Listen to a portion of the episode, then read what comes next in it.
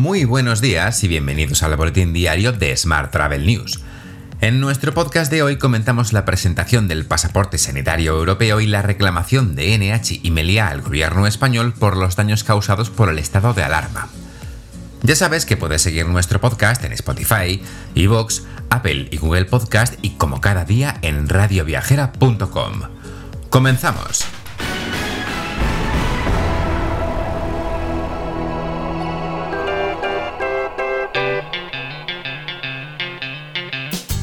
La presidenta de la Comisión Europea, Ursula von der Leyen, ha presentado la propuesta final para el pase verde digital de la Unión. Este pase finalmente será gratuito, bilingüe en la lengua del Estado miembro y en inglés, seguro, no discriminatorio y disponible en formato digital o en papel, ambos con códigos QR. Para facilitar la circulación segura y libre dentro del bloque, este pasaporte verde constará de tres certificados diferentes. En primer lugar, certificados de vacunación en los que constará la marca de la vacuna utilizada, los datos y el lugar de inoculación y el número de dosis administradas. En segundo lugar, certificados de pruebas negativas, ya sea una PCR o una prueba rápida de antígenos. Por último, recogerá certificados médicos de personas que se hayan recuperado del COVID-19 en los últimos 180 días. La Unión Europea está trabajando actualmente en un programa informático de verificación para garantizar que el planteamiento sea homogéneo en todos los Estados miembros. En cualquier caso, Reyes Maroto ha asegurado que aún quedan semanas para que el pasaporte COVID esté disponible. La ministra de Industria, Comercio y Turismo ha señalado que es un instrumento clave para garantizar una movilidad segura Maroto ha añadido que el gobierno está trabajando para adaptar el contenido del certificado o este Green Pass a la normativa española.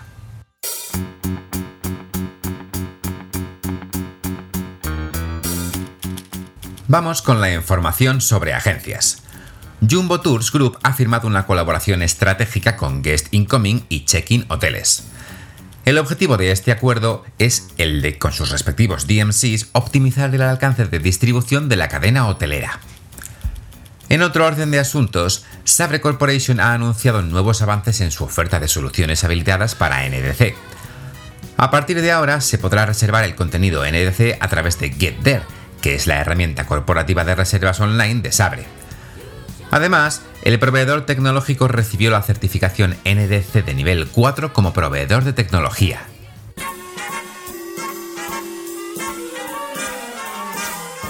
Hablamos ahora de transportes. Ryanair ha anunciado que extenderá la tarifa de cambio de vuelo por 0, euros a todos los clientes que reserven vuelos para viajar antes del 30 de junio. Los clientes de Ryanair pueden reservar sus vacaciones de verano con la seguridad de poder posponer o cambiar sus fechas de viaje hasta en dos ocasiones, en caso de que sus planes cambien. Será con una tasa de 0 euros y hasta finales de octubre de 2021. Más temas. La aerolínea Volotea presenta tres iniciativas por valor de más de 70 millones de euros al Fondo Europeo de Recuperación. Además, está trabajando en otros proyectos, cuyos objetivos siguen siendo el desarrollo sostenible y la aceleración de la digitalización del sector. Se prevén inversiones superiores a los 30 millones de euros.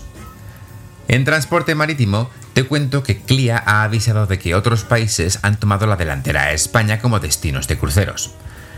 La asociación señala que Grecia o Israel han eliminado las restricciones a la actividad, mientras España no tiene una fecha aproximada para retomar la operativa. Y en transporte terrestre te cuento que hoy no hablamos de Uber. Un poco sí. Los taxistas de la Costa del Sol lanzan su propia aplicación para remontar el vuelo y arañar clientes a Uber y Cabify. Tal y como leemos en Diario Sur, la aplicación Taxi Costa Sol entrará en servicio antes del verano y permitirá contratar un servicio a precio cerrado y más adelante compartir coche.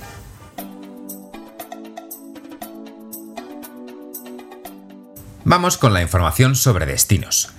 Nace Gijón Turismo Profesional la nueva área de Gijón Turismo estará dedicada a la mejora constante de los profesionales del sector y engloba los programas de desarrollo turístico empresarial, competitividad y formación. Por su parte, Madrid apuesta por los eventos presenciales en la nueva etapa del turismo de reuniones. Bajo el lema Reencuentro y Reinicio, Madrid Convention Bureau ha celebrado su asamblea anual con los profesionales de sus empresas asociadas. sostenibilidad y legado de los eventos, asistencia presencial a los encuentros de promoción, eventos propios, acciones de formación y networking para socios y desarrollo de nuevas herramientas serán las principales líneas de actuación de Madrid Convention Bureau este 2021.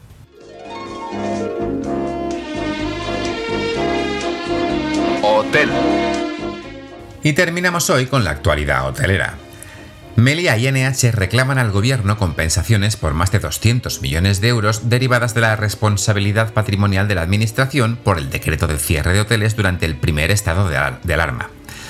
Según ha publicado este miércoles el diario Expansión, Melia ha presentado una reclamación por 116 millones, a la que se han sumado otras 44 entidades. NH, por su parte, pide más de 100 millones de euros. Más asuntos. La firma Cody ha detectado recientemente una nueva prueba de la interfaz de usuario dentro de la búsqueda de hoteles de Google. Esta actualización hace un mayor hincapié en los servicios adicionales y amenities de un hotel. En la nueva interfaz de prueba de Google, la descripción del hotel se sustituye por una lista de 8 servicios destacados y una novena entrada titulada Más X servicios. Esta X se sustituye por el número de servicios restantes que ofrece el establecimiento. Así, cuando los usuarios pasan el ratón por encima de esa entrada, se despliega una pequeña ventana emergente para mostrarles dichos servicios adicionales. Seguimos hablando de Google, porque la firma Paratitech ha anunciado que todos sus clientes ya están conectados a Free Booking Links de Google. Como sabes, Google permitirá a todos los hoteles aparecer en los resultados de Google Hotel Ads sin coste, tengan o no una campaña activa. Más temas. Palladium Hotel Group ha iniciado el proceso de digitalización de toda su cadena de abastecimiento a través de la compañía Babel.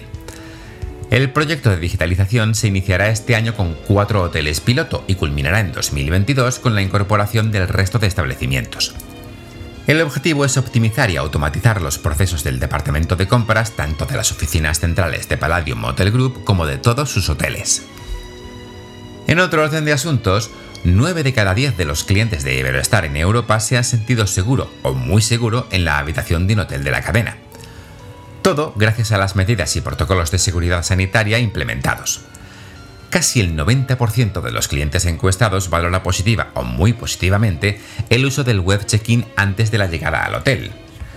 Con su programa How We Care, la cadena incorporó en 2020 la seguridad sanitaria como un pilar estratégico de su modelo de negocio y de la experiencia de clientes y empleados. Y por último, te cuento que un nuevo estudio de hotels.com revela cuáles son los productos más robados en los hoteles. Encabezan la lista los artículos de baño, seguidos del té y el café y las zapatillas.